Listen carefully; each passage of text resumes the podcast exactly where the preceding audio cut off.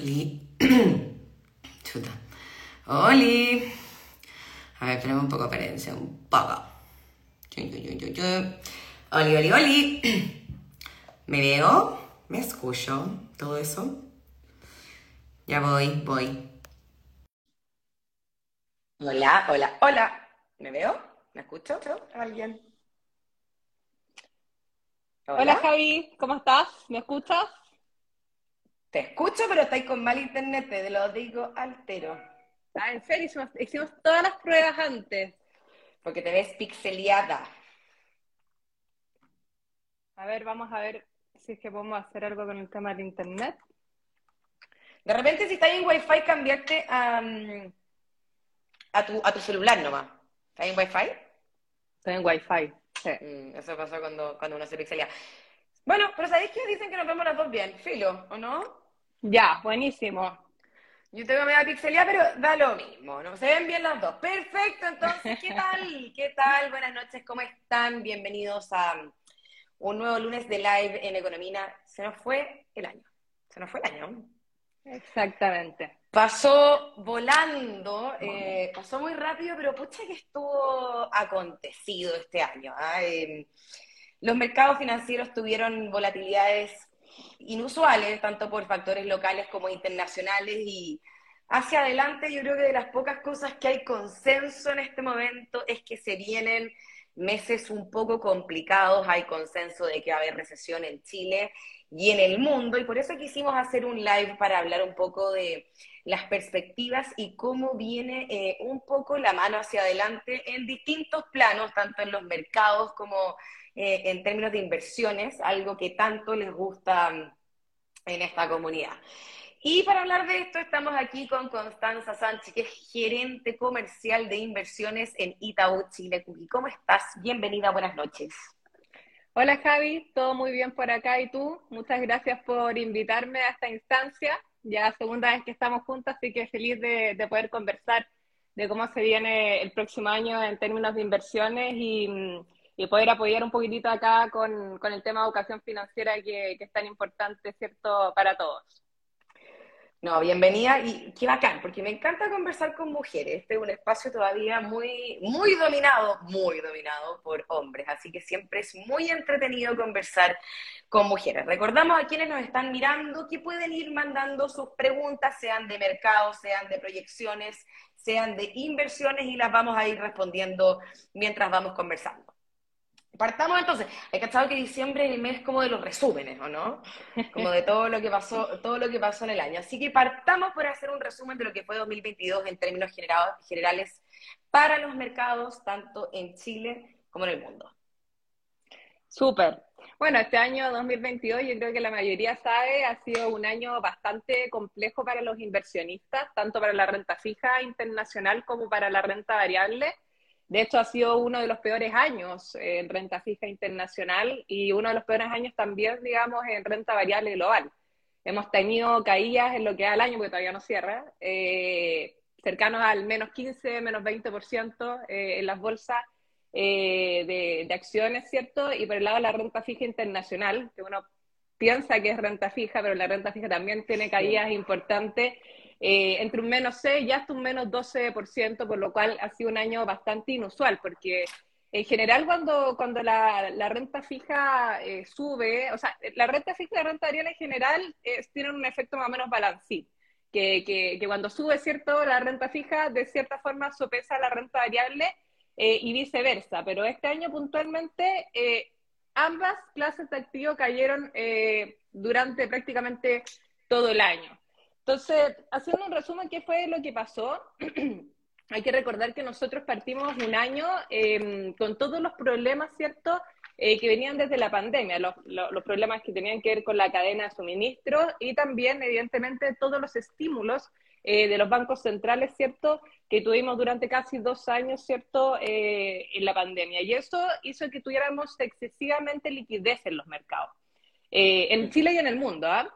Eh, por lo cual partimos un año eh, 2022 con alta inflación, eh, con bancos centrales mucho más propensos a subir las tasas, a endurecer sus políticas monetarias, Y eh, la guinda de la torta eh, fue, ¿cierto?, en febrero cuando comenzó el conflicto de Rusia y Ucrania, porque finalmente la inflación en un comienzo se estimaba que iba a ser una inflación por un periodo específico. Sin embargo, eh, el conflicto de Rusia y Ucrania y adicional a las políticas cero COVID que tenía China, hicieron que esta inflación fuera más persistente en el tiempo y rápidamente la Reserva Federal de Estados Unidos en marzo de este año comenzó su ciclo de, alzas de tasa dando un mensaje bastante agresivo, eh, lo que en la práctica eh, siguió con su alza de tasas prácticamente todo el año. Se le unió el Banco Central de Europa en junio, ¿cierto? Eh, y eso evidentemente causó volatilidad en todos los instrumentos de renta fija internacional y de renta variable, eh, y por otro lado, por estas alzas de tasa vimos un dólar mucho más fortalecido, ¿cierto?, frente a, prácticamente todas las monedas del mundo, ¿ya? Eh, por lo cual yo te diría que desde marzo hasta casi comienzos de octubre eh, hemos tenido que vivir con retornos negativos, ¿cierto?, para estas dos clases de activos. Ahora, en Chile, en Chile es un poco distinta la situación porque hay que recordar que, mm, que nosotros comenzamos con el alza de tasas, ¿ya?, de nuestra tasa política monetaria en octubre del año pasado, seis meses antes aproximadamente que eh, Estados Unidos, porque acá tuvimos eh, exceso de liquidez por los retiros del 10%, ¿cierto? Por el IFE, fuimos uno de los países que más inyectó liquidez finalmente al mercado y empezaba a tener inflación, obviamente, eh, antes por lo mismo. Por lo mismo es que en Chile se terminó el alza de tasa, el ciclo de alza de tasa en octubre de este año, dándole finalmente un buen respiro a los instrumentos de deuda, que son los instrumentos, los fondos mutuos de renta fija, productos como intermediación financiera, que son los depósitos a plazo, eh, que te diría que fueron los ganadores principalmente de este año, que igual lo vamos a conversar más adelante. Y por otro lado, en Chile también tuvimos otra, otros motivos de incertidumbre en el mercado que tienen que ver con factores más bien políticos. O sea, tuvimos un cambio de presidente, eh, tuvimos una lección súper importante eh, respecto a si los chilenos queríamos o no un cambio de constitución. Eh, y el proceso, el proceso todo el proceso que fue mm. súper, la gente estaba súper nerviosa, la verdad, que, que, salió ampliamente rechazado, ¿cierto? Y hoy día estamos con tal incertidumbre que tiene que ver, ¿cierto?, con la reforma de pensiones, la reforma tributaria y obviamente también que los partidos se pongan de acuerdo en cómo hacer este proceso, eh, este nuevo proceso, ¿cierto?, para, una nueva constitución, por lo cual queda todavía un, camino acá en Chile de, incertidumbre. Yo diría que eso en términos súper generales lo, lo que ha pasado este año 2022. Y considerando todo lo que acabas de decir hacia adelante y cómo se viene la cosa con vientos económicos en contra en todas partes, ¿cómo ven la cosa hacia adelante para el mundo? Bueno, yo creo que el consenso del mercado es que efectivamente eh, vamos a vivir una desaceleración eh, en el mundo y en Chile. Eh, en Chile, por ejemplo, o sea, en el mundo, nosotros estimamos que el crecimiento sea un 3% este año y el próximo año ya sea un 1,8%. Eso es casi la mitad de crecimiento para el próximo año, lo que evidentemente no es una buena noticia. Pero también hay que tener en consideración que cuando los bancos centrales suben las tasas, lo hacen precisamente para poder, eh, de cierta forma, de reducir el consumo, porque la única forma finalmente de bajar la inflación, por lo cual estos siglos que van de la mano eh, son súper normales. Acá lo, lo, que ha sido un poco distinto es cuánto tiempo ha durado la inflación, por ejemplo, mucho más de lo esperado. ¿Qué tan alta ha sido la inflación respecto a lo que se tenía estimado? Ahora, lo que nosotros vemos eh, respecto al próximo año es que la verdad es que con lo castigado que están hoy día los precios de renta variable, con caídas del menos 15 y menos 20%, evidentemente gran parte de estas pérdidas ya tienen considerado un escenario eh, de menor crecimiento para el próximo año. Por otro lado, estos dos últimos meses hemos tenido un respiro, de hecho, para los mercados porque se han dado datos de inflación bajo lo esperado eh, en Europa, en Estados Unidos, en Chile también, eh, lo que finalmente eh, puede dar un respiro de ya empezar a ver un siglo de, baja de tasas, ¿cierto?, en Chile y en el mundo mirando el año 2023. Y por otro lado, los conflictos que teníamos muy latentes en un comienzo de año, que tienen que ver con la cadena de suministro, también han ido, ¿cierto?, flexibilizando, al igual que los mensajes que tenemos hoy día de las minutas de los principales bancos centrales. Eh, por lo cual, si bien vemos una desaceleración, eh, también vemos aspectos positivos con, con, con, Chile puntualmente bajando la previsión de inflación a un 4,5%. Hay que recordar que la inflación este año es cercano a un 11%. Eh, no es una tremenda inflación, un 4,5%. De hecho, el rango meta del Banco Central es un 3%. Pero sin duda te da un respiro para que el Banco Central, acá al menos en Chile, pueda comenzar a bajar eh, la tasa y de cierta forma ayudar eh, al crecimiento. Eh, en Chile, a diferencia del mundo, sí se espera una recesión, un crecimiento negativo de menos 1,5%, lo que tiene Itaú en menos proyectado.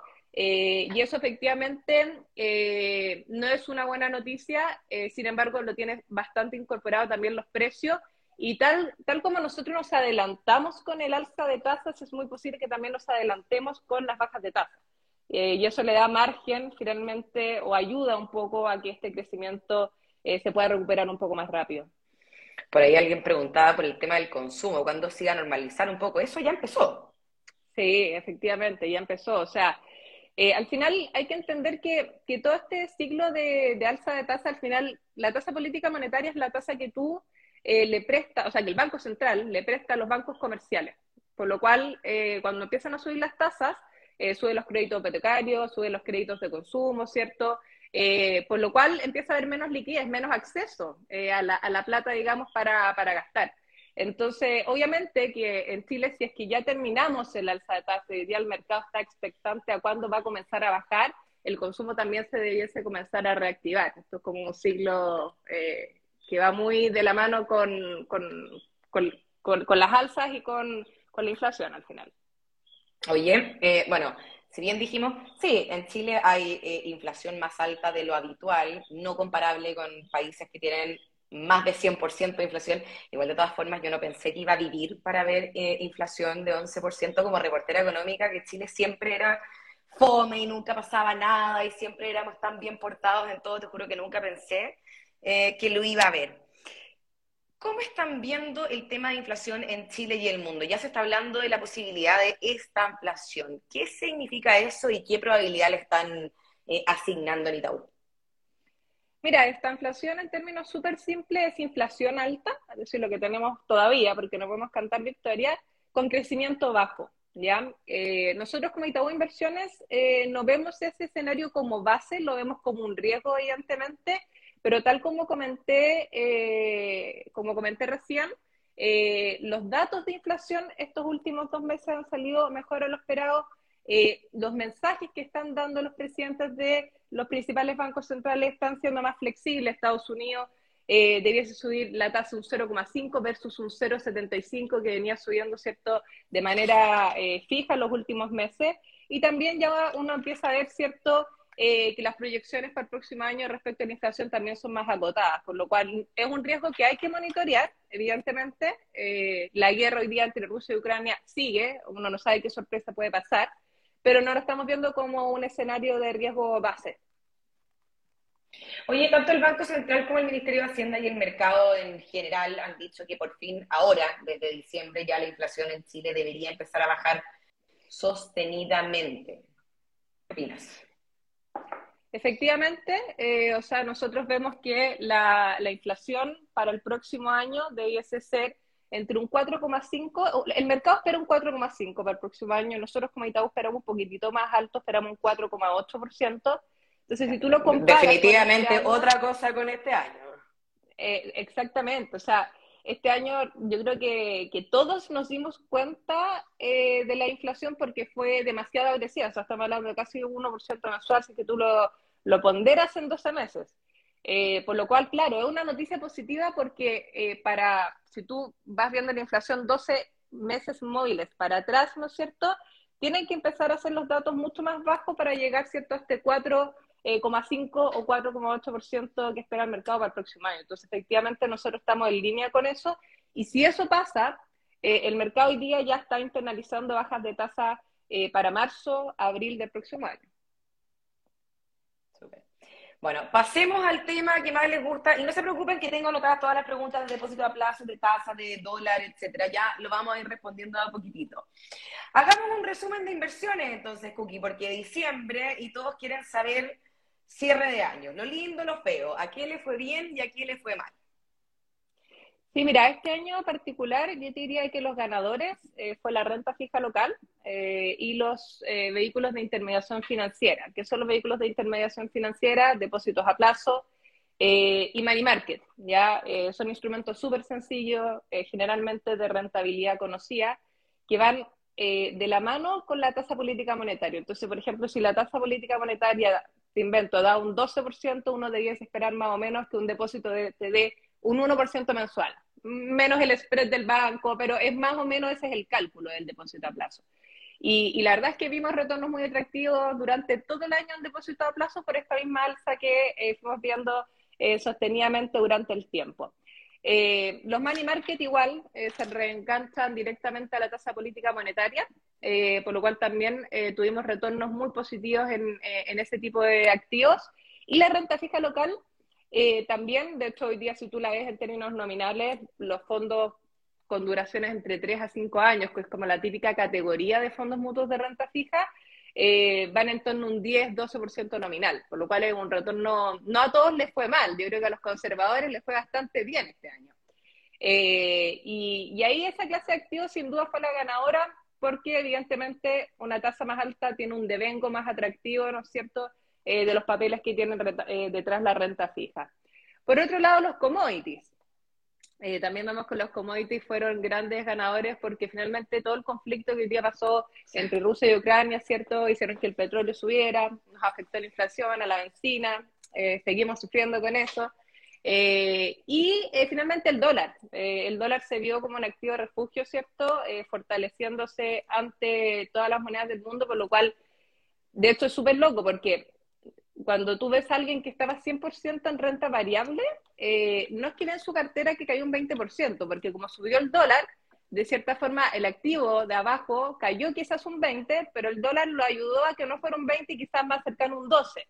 Eh, por lo cual ahí está un poco el mix de la, mm, de la diversificación.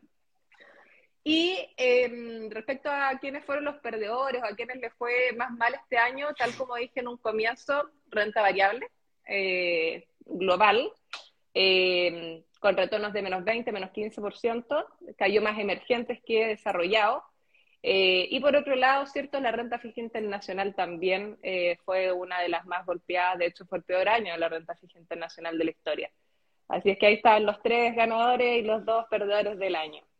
Oye, quizás en este punto, Cookie, explicar y recalcar que lo que haya pasado este año no necesariamente se va a repetir el próximo, ¿cierto? Efectivamente, de hecho, eh, de hecho, por ejemplo, y acá quizás voy a contestar una pregunta que ya venía, que, la vi pasar por ahí, pero, pero evidentemente cuando, cuando hay alzas de tasas, ¿cierto? Y, empieza, ¿cierto?, a estar eh, atractivo los fondos de renta fija local, eh, y después empiezan las bajas de tasas, ¿no es cierto? también vamos a empezar a ver atractivo, por ejemplo, hoy en día la renta fija internacional. Eh, principalmente porque, no sé si, si tú te acuerdas, Javiera, pero el año pasado la renta fija local cayó cercano a un menos 6%. ¿No te acuerdas del multifondo E? La verdad es que fue un desastre. No, sí, sí. Y eso fue el año pasado, y este año fue al revés, le tocó a Estados Unidos porque partió después con el alza de tasa. Por lo cual, el escenario para adelante eh, se viene distinto. Nosotros vemos mucha oportunidad en renta fija internacional porque el retorno esperado para estos papeles está muy atractivo. Eh, también vemos una, para el perfil más agresivo, también vemos una renta variable eh, que está castigada, que tiene súper internalizado, ¿cierto?, un menor crecimiento, eh, por lo cual para el cliente más agresivo está entrando a, valorizaciones súper atractivas. Y probablemente los depósitos a plazo, dado que empiezan a bajar las tasas y como les comenté, las tasas van ligadas al retorno que da un depósito a plazo, también el depósito a plazo te va a empezar a dar menos a medida que vaya bajando la tasa. Oye, pero ¿sabéis por qué te lo decía? Porque muchas personas de repente en, inversiones tienden a, seguir lo que pasó el año pasado, eh, y las rentabilidades no necesariamente se repiten. Aquí estas cosas literal pueden cambiar de la noche a la mañana, puede pasar algo en cualquier parte y cambiar el rumbo y el movimiento de los mercados. Entonces, por eso no hay que seguir rentabilidades pasadas, ni tampoco lo que diga el amigo o el primo o el papá donde estén metidas otras personas, ¿cierto? Sí, nosotros en inversiones le decimos a los clientes que no hay que mirar por el espejo retrovisor a la hora de tomar decisiones de inversión. Eh, y eso es totalmente cierto. Generalmente la, las oportunidades se dan eh, efectivamente en, los activos que en general están un poco más castigados eh, que los que están muy con valorizaciones muy altas. Eh, por lo cual no hay que mirar nunca el retorno pasado porque probablemente no se va a repetir en el futuro. Por eso, estamos haciendo un cierre de año, no estamos diciendo lo que se viene bueno para el próximo. Ya vamos a hablar de oportunidades, pero Cookie, para ir cerrando filas, porque por ahí muchos preguntando qué es lo que va a pasar con las tasas de los, de los depósitos a plazo el próximo año. ¿Se van a mantener? Hablemos un poquito de eso. Las tasas de los depósitos a plazo, de hecho, ya están incorporando eh, más a largo plazo eh, bajas eh, por ejemplo, eh, está pasando algo súper loco. Por ejemplo, si tú tomas un depósito a plazo hoy día a 30 días, te da una tasa de un 0,93. Sin embargo, si tú vas a tomar uno a 180 días o a un año, en vez de 0,93% mensual, te está dando un 0,83. ¿Qué es lo que te está diciendo eso? Que el mercado ya está internalizando bajas de tasa para el próximo año. Por lo cual, obviamente, no es que la fiesta del depósito a plazo se acabó, y también nosotros como editores realmente encontramos que el mercado está muy, muy eh, como optimista respecto al dato de inflación que se dio el mes pasado. Yo creo que hay que ver por lo menos dos datos más. Eh, sin embargo, a medida que bajen las tasas, los depósitos ya debiesen empezar poco a poco a tener retornos nominales más bajos, pero yo creo que le queda un par de meses más todavía de retornos atractivos durante por lo menos seis, ocho meses más y, nos queda un buen tiempo para ver los depósitos a plazo que teníamos hace tres años atrás, que eran prácticamente cero. O sea, un depósito a plazo era lo mismo que cero. Yo decía, peor, peor que ser trader de renta fija, qué terrible. Oye, tenemos, tenemos datos IPC este miércoles. ¿Qué están, qué están proyectando ahí? Mira, nosotros la verdad, em, el dato de, inflación para diciembre estamos proyectando eh, entre un 0,5 y un 0,6. Em, pero la verdad es que eh, nos ha ido sorprendiendo tanto la inflación este, este, este, último año que yo creo que debe haber sido muy poco los meses que efectivamente eh, los economistas acertaron con el dato de inflación. Fue casi todas las veces o mayor y en el último eh, menor. lo que sí uno ya puede ver con mayor convicción para los próximos meses es que efectivamente la inflación sí debería ir a la baja.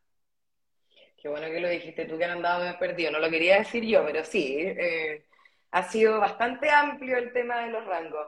Oye, ¿sabes que me gustó algo con bastante eh, eh, retraso que dijiste al principio? Porque estuvimos, estuvimos hablando. Fran, acabamos de responder esa pregunta. Acuérdate que el live queda guardado. estuvimos hablando sobre la renta fija al principio y explicaste que la renta fija no es renta fija. Porque ese nombre es súper sugerente de algo que no necesariamente es así. ¿Por qué no repasamos un poquitito eso?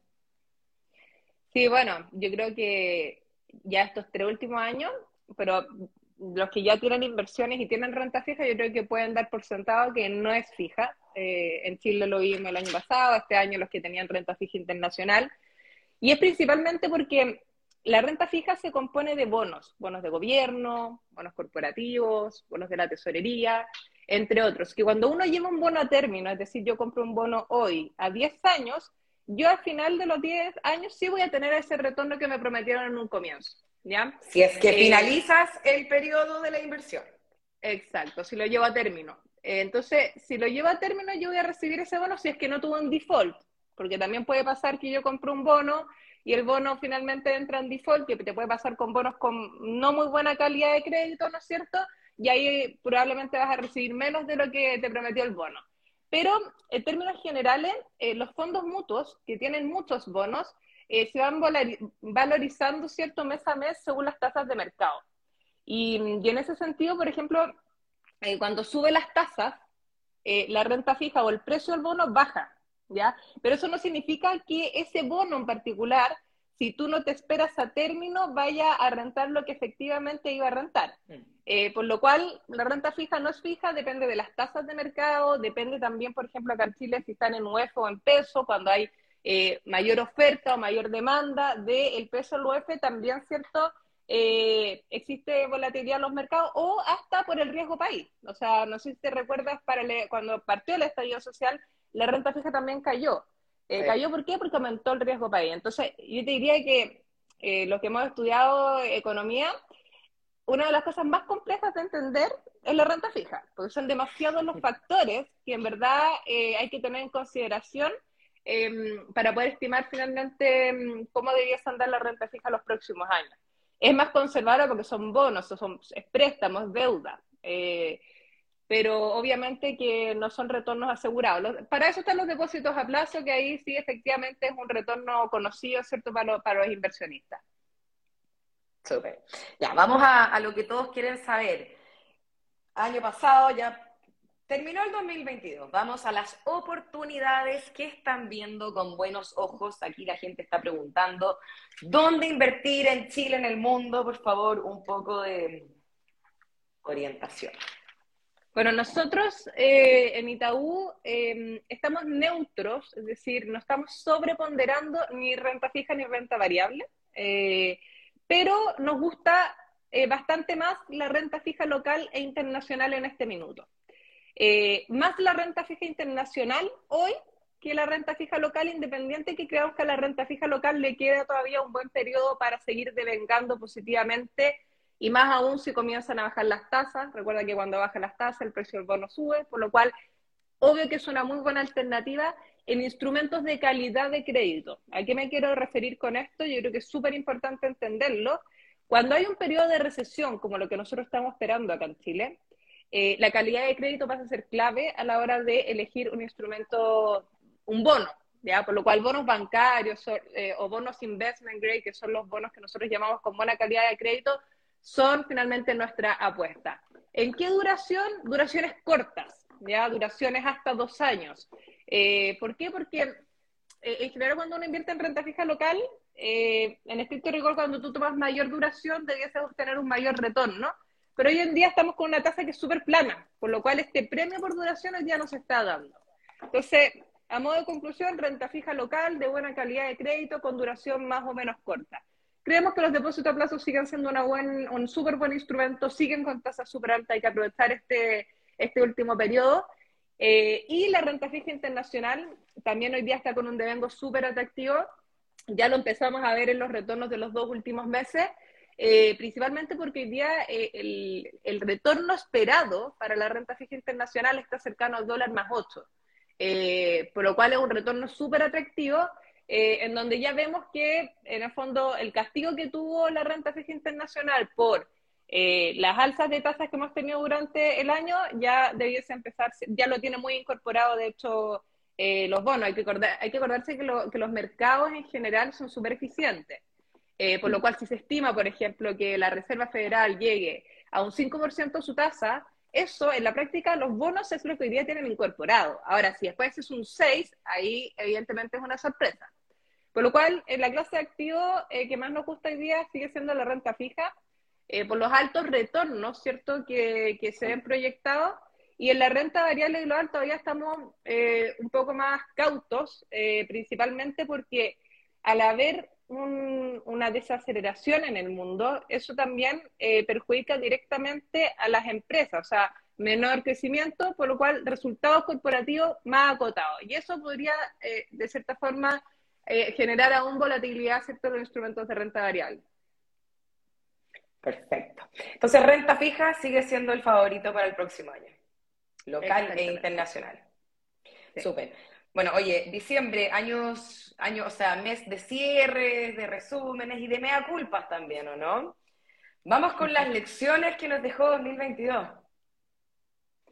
Mira, yo creo que, yo creo que eh, un poco más que lecciones, yo creo que es bueno de repente dar un consejo acá, eh, en términos de inversiones. Las inversiones no son fáciles, de hecho nos pasa mucho el día a día que atendemos clientes, que, los clientes que ahorran, eh, o la gran parte de los clientes que ahorran, la, plata que han juntado es por, mérito de su trabajo, más que porque se ganaron más o menos plata eh, en, un bono, en una acción específica. Por lo cual, yo siempre propongo a los inversionistas es revisar todos los años su perfil de riesgo. Eh, ¿Por qué? Porque también cuando se habla de perfil de riesgo tiene que ver con el horizonte de inversión. Entonces, ya pasó un año, tu horizonte de inversión probablemente te está acercando un poco más que el año pasado. Eso es uno. El segundo tiene que ver, me sentí cómoda o no durante este año respecto a mis inversiones con toda la volatilidad que hubo, o la verdad es que tomé decisiones eh, de repente eh, que no eran las correctas, me salí cuando estaba todo cayendo, ¿cierto? Pero no tuve la guata para aguantar cierta pérdida, por lo cual acá ha sido un poco, eh, ya, en verdad este año me sentí cómodo no con el perfil de riesgo, si es que no, bueno, es minuto para evaluar y fijarse los objetivos estratégicos para el próximo año. Y tercero, yo creo que es bueno hacer, y, y, los invito también a que se, se acerquen más a preguntar, a preguntar conceptos, de repente nosotros cometemos el error de hablar muy técnico eh, y la verdad es que eh, yo ahí aconsejo que, que pregunten todo, o sea, eh, costos involucrados a la inversión, retorno esperado, riesgos asociados y seguir evidentemente ordenado respecto a sus finanzas, con un presupuesto ordenado ahora que se viene diciembre hartos gastos, las vacaciones y por otro lado también se viene marzo que, que también es un mes de harto gasto. Entonces, eh, en ese sentido, eh, yo, los invito, ¿cierto?, a, familiarizarse un poco más en el mundo de inversiones, a revisar los objetivos para el próximo año y revisar el perfil de riesgo que, que es súper importante para mantenerse y dormir tranquilos. Al final esa es la idea. Oye, pero convengamos que aquí no todos somos 100% entendidos en el mundo de las inversiones. Entonces, ¿qué le podemos decir a aquellas personas que quieren partir en el mundo de las inversiones y que todavía no han dado el primer paso? ¿Cómo lo pueden hacer? Espérate, eh, ya, vamos, ya vamos a seguir respondiendo preguntas específicas de inversión, para que no se preocupen. Perfecto. Eh, mira, yo creo que es súper importante cuando uno recién parte invirtiendo que la primera experiencia sea buena. Eh, entonces, eh, partir invirtiendo en productos más sencillos. O sea, la verdad es que hoy día existen productos súper sofisticados. Tú vas hoy día a la banca y te hablan de activos alternativos, de private equity, de acciones. Hmm. La verdad es que si tú nunca has invertido eh, en tu vida, se te recomienda partir por algo súper sencillo, un depósito a plazo, un fondo mutuo quizás de renta fija, puede ser un porcentaje poco de, renta variable y ver cómo uno se va sintiendo eh, finalmente con las volatilidades que pueda tener eh, el mercado. Si yo me voy dando cuenta que esta volatilidad la verdad es que me acomoda o, no, me deja dormir tranquilo o la tengo más a largo plazo, yo poco a poco me voy a ir conociendo más como inversionista y voy a poder de cierta forma ir tomando mejores decisiones de inversión. Entonces, un poco al que está recién partiendo, ese, ese sería el consejo, o sea, partir por lo simple, preguntar todos los detalles respecto a la inversión Em, y obviamente partir desde antes, eh, aunque sea muy poca plata, partir desde antes lo recomendable, cada peso como un ahorro, el día de mañana es un poco más, y establecerse los objetivos que uno quiere con ese ahorro. O sea, yo creo que uno tiene que ser ambicioso en la vida respecto a los objetivos que se vaya fijando a lo largo del tiempo. Oye, pero antes de invertir hay un paso previo que ahí eh, se me olvidó decir, que es ahorrar. ¿Qué porcentaje recomiendan las personas que intenten ahorrar mes a mes para poder eh, meterse en el mundo de las inversiones y, hacer trabajar su plata? al final, eh, si uno ahorra y tiene la plata en la cuenta corriente o en el colchón, no sirve de mucho y no va a crecer de manera considerable, salvo que se invierta. ¿Qué porcentaje recomendamos eh, ahorrar mensualmente dentro de lo posible? Yo creo que eso es súper variable, porque al final depende de los ingresos que tú recibas. Por ejemplo, yo no tengo hijos, por lo cual yo podría ahorrar hoy día mucha parte ¡Mucho! mucho, mucho. Y Te lo dice la mamá. eh, por lo cual, obviamente, quizás mi porcentaje de ahorro, eh, en base a mi ingreso, obviamente, probablemente es más alto que el tuyo, que tú sí tienes hijos. ¿ya? Absolutamente. Eh, y, por, lo cual el porcentaje depende mucho de los gastos que uno tenga fijo. O sea, yo creo que es súper importante hacerse un presupuesto mensual, eh, también tener eh, un fondo de emergencia que al final, eh, cuando, cuando se vayan a vivir solos, los que todavía no, no viven solos, se van a dar cuenta que hay muchos imprevistos que vienen cuando uno está viviendo solo, em, que finalmente puede ser el dentista, puede ser que se te echa a perder la lavadora, y si es que estáis muy justo, probablemente no, no, te va a alcanzar. Entonces, yo creo que el porcentaje, como te digo, cada porcentaje es válido, pero depende finalmente muy personalmente de, los gastos que uno tiene. De repente hay personas que se hacen cargo de su mamá, de su hermano, que tienen que pagar colegio. Obviamente que el porcentaje que uno destina es totalmente distinto.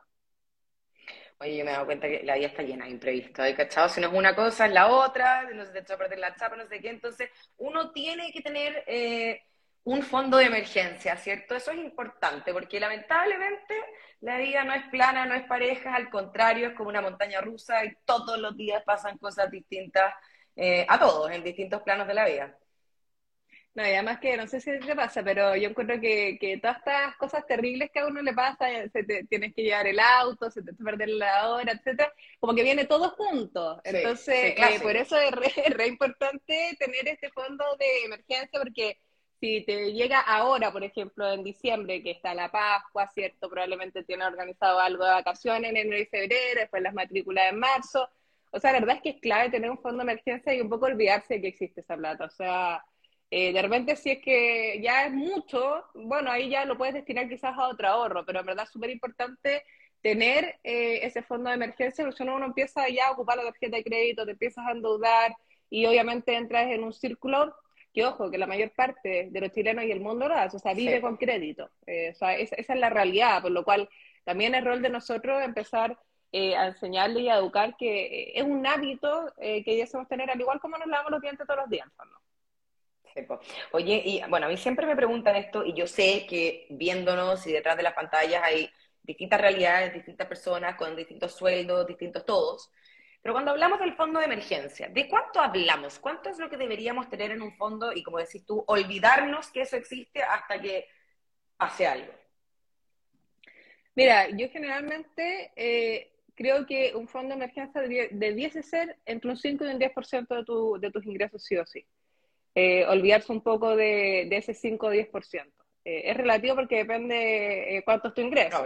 Tu ingreso es súper alto, quizá un 5% sea harta plata, pero, pero entre un 5 y un 10% yo creo que es un monto súper razonable para tener de emergencia. Y hay distintas vías también para hacerlo. ¿ah? Por ejemplo, los que les cuesta un poco más ordenarse, uno puede hacer ahorros vía PAC, uno puede hacer ahorros automáticos que se te van descontando un poco de tu tarjeta, que también eso es súper bueno porque desaparece esa plata y ya está en un fondo de emergencia. Oye, Cookie, mucha gente que iba entrando y va saliendo y me han llegado una pregunta bastante por interno, es el tema de la recesión. Todavía hay muchas personas que no saben lo que significa que haya recesión. Entonces, podríamos repasar qué significa una recesión, porque eso es lo que está proyectando no solo Itaú, sino que todo Chile para Chile. Em, y cómo es que se llama, qué están viendo desde el banco el próximo año, de nuevo. Sí. Bueno, una recesión eh, es crecimiento negativo, es súper fácil. Eh, eh, nosotros hoy día estimamos que es un menos 1,5% el, el decrecimiento finalmente de Chile para el próximo año. ¿En qué impacta que haya una recesión? Yo creo que por ahí va un poco más la pregunta. En general, cuando hay recesión, eh, se ve impactado el mercado laboral, por ejemplo, eh, porque existen ciertos sectores, ¿cierto?, que se ven un poco más perjudicados con esto y que tienen que eh, echar gente de las empresas o bien existe un periodo de que no pueden haber aumentos de sueldo, ¿no es cierto?, porque evidentemente los ingresos para las empresas también están siendo más acotados. El consumo también, evidentemente, tiene que ser eh, más bajo porque si es que hay más gente sin trabajo, ¿cierto? También hay menos liquidez eh, en el mercado. Por lo cual, una recesión, eh, en términos súper simples, es de crecimiento. Es que la economía, en vez de crecer como este año creció un 2,4%, es, es que decrezca un 1,5%, afectando, evidentemente, a, a, sectores en particulares, unos más que otros. Por ejemplo, el sector bancario este año. Hay muchos sectores que se ven perjudicados, bueno, podría decir el sector inmobiliario, ¿cierto?, etcétera. Pero, por ejemplo, el sector bancario este año fue un súper buen año. ¿Por qué? Porque la inflación le pega positiva a los bancos. Entonces, siempre van a ser distintos los sectores que se van más afectados o menos afectados eh, ante, ante una recesión eh, en Chile. Nosotros estamos viendo en Chile una recesión no para el mundo. Cogi, por ahí alguien pregunta, ¿qué significa arquitectura abierta? Hablan, hablamos harto de eso, pero mucha gente no sabe qué es lo que significa.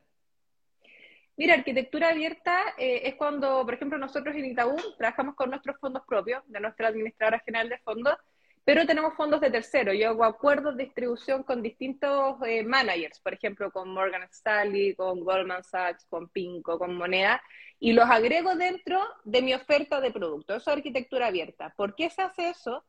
porque hoy día el modelo de atención de cara al cliente es poder dar una asesoría sin sesgo. Eh, por lo cual, por ejemplo, Itaú es súper bueno y todo, pero, pero es difícil compararse con un Morgan Stanley, por ejemplo, en renta variable global.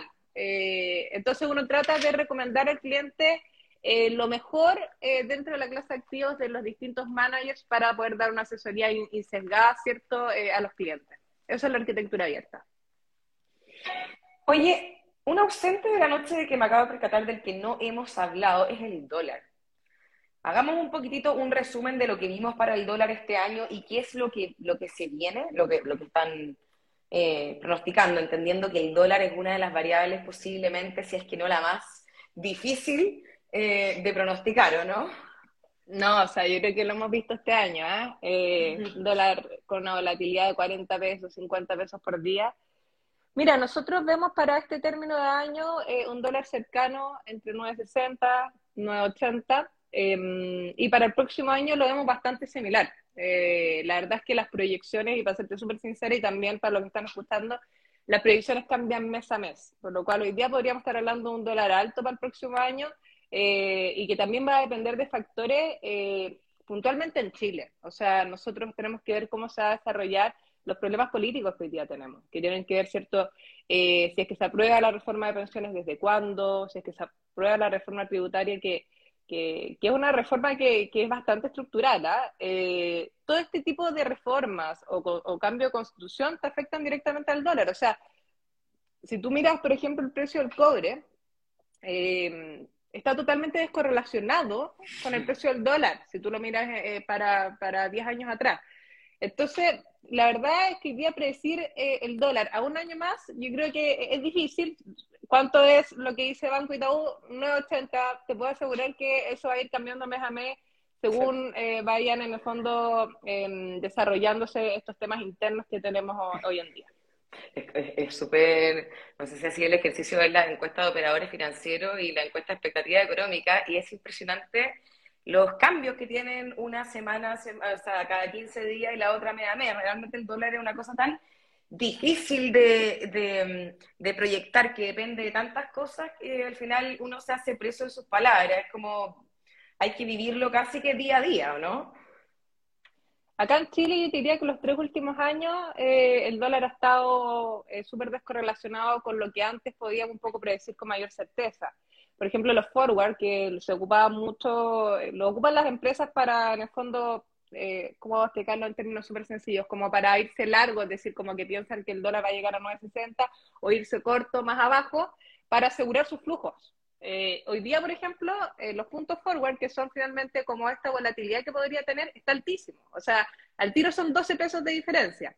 Antes tú veías 3, 4 pesos máximo. Entonces ahí tú te puedes dar cuenta que efectivamente la volatilidad que hoy día tiene el dólar respecto a tres años atrás está totalmente descorrelacionado eh, a los factores que veíamos antes. Oye, eh, si yo fuera la revista Time y tuviese que dar como un... ¿Hay cachado que ellos sacan Person of the Year, la persona del año? Si yo tuviese que elegir al Person of the Year este año en Chile, sería la inflación. O sea, es el tema que empezamos a hablar todos los días de la UEF, algo que en verdad nadie nunca pescó demasiado. Eh, y bueno, con justa razón, porque hoy día eh, yo, todo, yo todos los lunes hago mi, pedido de supermercado y te juro que, pucha que duelen los lunes. Eh, se notó el tema este año. Entonces surgieron temas, los que nunca hablamos mucho de esta generación, sobre todo la nuestra, obviamente, que, gente un poco más, más grande sí tuvo estos temas eh, eh, por ahí por los 70, pero digamos que Person of the Year fue la inflación. Entonces empezamos a hablar masivamente de los instrumentos de inversión en UEF, ¿cierto? ¿Qué pasa con ahora que ya dice el Banco Central, el Ministerio de Hacienda y et al. dicen que eh, la inflación empieza a ceder sostenidamente desde diciembre? ¿Qué va a pasar ahora con, con los instrumentos en UEF? ¿Cómo los ven? Llegamos tarde. Bueno, nosotros, nosotros de hecho ya dentro de nuestra recomendación, nuestros fondos eh, de renta fija que antes estaban muy inclinados a UEF, eh, más de un 100%, o sea, tomada y derivados y ahí sobreponderando UEF, hoy día tú ya ves un posicionamiento más de un 50% nominal, de un 50% en UEF, y eso se da también porque los mercados se adelantan. Eh, entonces, esta, esta percepción de que la inflación va a ser más baja en los próximos meses eh, hace que los institucionales, es decir, los grandes eh, AFPs, compañías de seguro, entre otros, se pongan a vender papeles en UF y al final hagan caer también eh, los precios de, estos papeles. Con lo cual, eh, efectivamente, eh, ya podemos ver que, mm, que, los asset allocation entre renta fija están 50 y 50 entre peso y UF. O sea, ya no es el favorito invertir 100% en UF. The headache of the year, el dolor de cabeza del año, dicen por ahí. Sí, ahora las tasas de los depósitos a plazo siguen siendo altas, o sea, siguen teniendo hoy día tasas de UF más 4% en un año, o sea, todavía le queda un espacio más y, yo lo conversaba el otro día con Juan Pablo Araujo, nosotros creemos que, el gerente general de la, de la GDF nuestro, la verdad es que el mercado está muy optimista con un dato solamente de, inflación, o sea, falta ver el, de esta semana y, y quizás otro más, o sea, yo creo que eh, hay, que, hay que ser optimistas, sí, pero, pero falta un poco más de información. Mm. Oye, yo, yo tengo un amigo que yo le digo la persona más optimista del mundo. Eh, y nunca me voy a olvidar cuando este año es como de esas personas que no tienen un mal día, que cuando el resto está bajoneado tira para arriba a todo el mundo. Y este año, en dos momentos, me tocó verlo muy mal. Y no por cosas personales, sino que porque estaba muy invertido en la bolsa de Estados Unidos. Entonces yo ahí me di cuenta, real, el... No se me ocurre una palabra que no sea un garabato. Eh, el problema, el problema que puede ser tener demasiada plata invertida en un solo lugar. Ahí me di cuenta como en situ realmente eh, en la cancha, digamos, en tiempo real, lo grave que puede ser para una persona que no está bien diversificada. Eh, tocamos superficialmente este tema, que yo creo que es un temazo y este año lo comprobó, yo creo que el mundo va a seguir todavía muy turbulento eh, el año que viene. Hablemos un poco de esto, eh, como, como si le estuviéramos dando un consejo a un amigo, realmente es algo que, que hay que tener muy en mente, quizás de las cosas más importantes en el mundo de las inversiones, ¿o no? Sí, o sea, yo estoy totalmente de acuerdo contigo. También me tocó ver a muchos clientes muy, muy mal eh, cuando estaban posicionados en un solo activo. Y yo creo que acá la diversificación es clave. O sea, la verdad es que eh, yo conozco pocas personas que se hayan hecho la mayor parte de su riqueza eh, invirtiendo en activos, en inversiones, digamos. O sea, la, la, mayor parte de la riqueza ha sido por trabajo propio, ¿cierto? Por empresas, entre otras cosas. Por lo cual, la inversión eh, si bien existen distintos perfiles de riesgos, eh, se recomienda siempre tenerlo diversificado porque el mercado siempre se adelanta a las noticias. Mm. Por lo cual, eh, en el fondo la bolita de cristal no existe. Por lo cual, si, si en general los mercados, como te digo, se comportan de manera inversa, cuando sube la renta variable en general, la, la, renta fija anda un poco peor, y también en clases de activos, o sea, no solamente quedarse entre renta fija y renta variable. Por ejemplo, el sector tecnológico, eh, al año, no. sé si te acordáis, después de la pandemia, era un sector que subió, o sea, la gente ganó muchísima plata, 50, 60%, Pero después... realmente una locura. Pero después se perdió ese mismo 50 y 60%, por lo cual siempre es importante tener un porcentaje diversificado por región, por tipo de activo, ¿cierto? Para que finalmente los retornos sean un poco más estables a lo largo del tiempo la diversificación disminuye el riesgo finalmente del portafolio de inversiones. Sí. Y por ahí alguien preguntaba precisamente que esta, pregunta es un pase para otra. Si me voy a jubilar en 30 años más, ¿por qué me conviene tener todo en renta variable? Mira, eh, en general los que recién eh, empiezan a cotizar eh, se van por default a los fondos más, riesgosos, porque la teoría de portafolio dice que a medida que tú asumas mayor riesgo, a largo plazo tu retorno esperado es más alto, ¿ya? Obviamente que si yo invierto una acción a lo largo de mucho tiempo, quizás voy a tener caídas muy profundas en años particulares, pero también las recuperaciones son igual de rápidas y va a tener retornos mucho más, más positivos. Por lo cual, si tengo 30 años, que es un plazo súper, súper largo que lo voy a ocupar para mi pensión, se recomienda tener eh, fondos más riesgosos porque el retorno esperado evidentemente es más alto y por eso que cuando tú ya te vas acercando a la edad de la jubilación, te empiezan a bajar de multifondos, ¿no es cierto?, a fondos menos riesgosos porque tu horizonte ya es un poco más bajo. Entonces, quizá una crisis no la voy a alcanzar a recuperar, eh, quizá a los 60 años. Entonces, es, eh, es nada más que por un tema de teoría de portafolio. ¿Cachai? Alguien dice, hasta oro físico tengo por si acaso, una persona realmente muy bien diversificada. No, pero bueno, no sé. Bueno, yo todavía me considero joven, menos que antes, pero yo, por ejemplo, no podría tener todo en renta variable porque lo pasaría muy mal en la vida, ¿me entendí? Yo soy una persona, y yo me conozco muy bien en ese sentido, soy una persona, no sé si aversa al riesgo, pero con muy poca tolerancia a.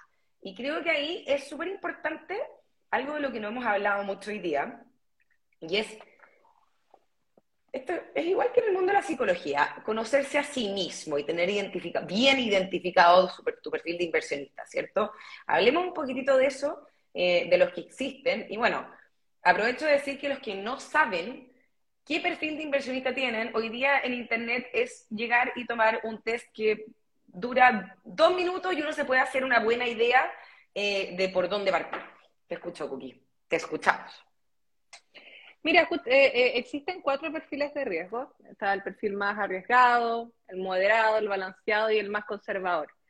Em, ¿De qué dependen cada uno de estos perfiles de riesgo? De la edad, y ahí está un poco la respuesta de hoy, de aquí a 30 años más, quizás evidentemente yo estar en un perfil más arriesgado, tengo más tiempo de recuperación ante eventuales caídas, también tiene que ver con el conocimiento que yo tengo respecto a las inversiones. El que nunca ha invertido versus el que ya lleva un tiempo invertido. ¿Por qué? Porque el que ya lleva un tiempo invertido probablemente, un ejemplo súper simple, ya vivió el 2022, por lo cual probablemente ya tuvo caídas importantes. Eh, y ahí uno puede ir viendo si es que se siente cómodo o no. El horizonte de inversión también, eh, como mencionaba, es súper clave porque es muy distinto ahorrar de aquí a un año eh, que ahorrar de aquí a cinco años. De hecho, yo puedo tener distintos perfiles de riesgo para distintas inversiones. Por ejemplo, si me quiero ir de vacaciones de aquí a enero, probablemente voy a tener un perfil súper conservador con esa plata y otra plata que tengo ahorrada para un departamento, quizás de aquí a 10 años más, la podría tener un poco más agresiva también. Eh, es la tolerancia que uno tiene finalmente eh, a sufrir pérdidas, ¿cierto?, en el corto, mediano y largo plazo. Eh, y eso yo creo que el perfil de riesgo para mí es mucho más profundo que el papel que uno contesta, que para mí muchas veces queda pobre. Eh, por eso yo muchas veces le incito a los asesores que, que pregunten un poquitito más allá de, la, típica encuesta que uno puede sacar de hecho en Google, sino que pregunte, oye, ¿cómo te sentiste, por ejemplo, en la crisis del año 2009? ¿Qué decisiones tomaste, por ejemplo, eh, eh, ese año en particular? ¿Te refugiaste? o, fuiste persistente? Em, o el mismo 2022, el 2022 la verdad es que un año para, va a ser un año para acordarse, lo estamos viviendo y, y la verdad es que no ha sido un año fácil hacerse esas preguntas, yo creo que es súper importante y también eh, dónde están hoy día alocados tus riesgos reales. Por ejemplo, eh, existen fondos inmobiliarios hoy día que han estado súper de moda, yo te diría que los cinco últimos años.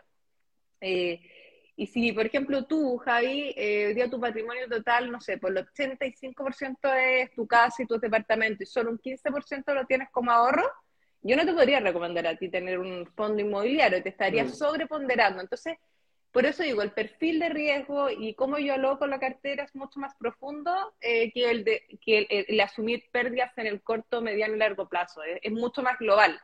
Eh, hay que preguntarse mucho más cosas.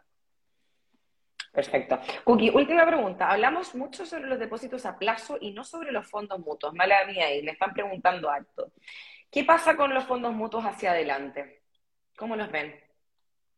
Eh, los fondos mutuos de, renta fija, eh, efectivamente, eh, vemos con buenos ojos los fondos de renta fija, tanto en UF como en peso.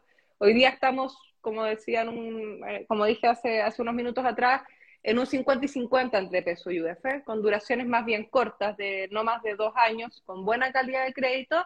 ¿Por qué? Porque el devengo de estos fondos hoy día está muy atractivo. hoy día hay que acordarse que nuestra tasa política monetaria está en un 11,25%, lo que hace que el devengo esté atractivo en estos bonos y por otro lado, si es que la tasa empieza a bajar, eh, existe el efecto balancing, o sea, baja las tasas, sube el precio del bono, por lo cual estamos como en esta tormenta perfecta para el mundo de los fondos de renta fija. Eh, yo creo, de hecho, eh, que el depósito a plazo ya luego va a empezar a pasar a fondos de renta fija o ya estamos viendo clientes que están diversificando entre depósitos a plazo y fondos de renta fija. Y ahora sí que última pregunta. Mañana tenemos nueva reunión eh, de política monetaria por parte del Banco Central. A las seis podemos esperar el comunicado para ver qué hacen con la tasa de política monetaria. No sé si cachaste que hoy día el grupo de política monetaria Shadow, ¿cómo se dice en español? Eh, se me olvidó cómo se dice en español, pero en el fondo el que aconseja al Banco Central ya dijo que empiecen a, mantener. ¿Qué es lo que están viendo desde Itaú? ¿Qué es lo que podría pasar eh, mañana? Nosotros para Chile, eh, tal como lo dije en un comienzo, eh, nosotros dimos término al alza de tasa por parte del Banco Central en octubre de este año, dejándola en un 11,25%. Ahora, respecto a la Reserva Federal, eh, vemos que la tasa debiese llegar eh, a un 5%, eso es lo que tiene bien internalizado em, el mercado. Eh, actualmente está en un 3,75, por lo cual podrían ser tres o cuatro alzas más, dando término quizás en abril ya de, del próximo año. Esas son las expectativas que tiene Itaú. Perfecto. Cookie, querida, muchas gracias por todo tu conocimiento, por tus explicaciones tan fáciles hoy día. Nos quedan unos minutitos, si hay algo que yo no te haya preguntado que quisieras agregar, estuvimos repasando un poco lo bueno, lo lindo, eh, lo malo y lo feo de este año y también proyectando, eh, no, no proyectando, pero un poco hablando de lo que podría pasar el próximo año. Si es que quieres agregar algo que yo no te haya preguntado, ahora es el momento. Eh, no, la verdad yo creo que fue súper completo el live, yo creo que hubieron buenas preguntas sí invitarlos eh, y que un poco es la percepción que uno tiene en el mundo de inversiones em, de, de, no, eh, o sea, de volver a reencantarse con este mundo. Han sido años difíciles, pero eso no quiere decir que eh, sigan siendo años difíciles en el futuro. hay que saber, en el fondo, en qué activo invertir, conocer bien los horizontes de inversión, el perfil de riesgo y obviamente ir aprendiendo de, de estos temas. Finalmente, esta misma inflación que tuvimos eh, de un poco más de un 11%, si yo quizás lo hubiese tenido en instrumentos de UF, el costo de la vida subió en 11%, por lo cual pucha que hubiese sido relevante quizás haber invertido en UF. Eh, por lo cual no quedarse siempre, nos pasa mucho al inversionista que se queda como con el, con el corto plazo, digamos, como con el retorno negativo que tuvo este año, pero se olvida que quizás el año pasado tuvo un retorno súper positivo. Entonces un poco eh, volver a, reencantarse con el mundo de las inversiones, a tomar decisiones, a preguntar, asesorarse mm, y nada, pues feliz si tienen cualquier pregunta más adelante. Por ahí estaban pidiendo tu Instagram personal, pero no vamos a someterte a eso frente a cientos de personas. Cookie, querida, muchas gracias. Estuvimos con Constanza Sánchez, gerente comercial de inversiones de Itaú Chile. Gracias por venir. Y oye, bueno, al fin. ¡Ah! Es que hay una polilla, perdón. Em, eh, al fin podemos contar que el próximo año vamos a seguir haciendo mucho contenido con eh, Itaú Inversiones Chile, con Itaú Chile en, general. Así que nos vamos a estar viendo, yo creo que bastante el próximo año. Em, para los que quieran seguir viendo la cookie y a otras personas de, de vamos a estar hablando sobre inversiones y educando, que es lo más importante durante todo el próximo año en conjunto. Eso, querida, muchas gracias a los que nos están viendo. Eh, muchísimas, muchísimas gracias por participar y no se preocupen que el like queda guardadito, se sube inmediatamente después de que terminemos. Buenas noches, Cookie. Buenas noches, muchas gracias, Javi. Muchas gracias a todos. Chao, chao.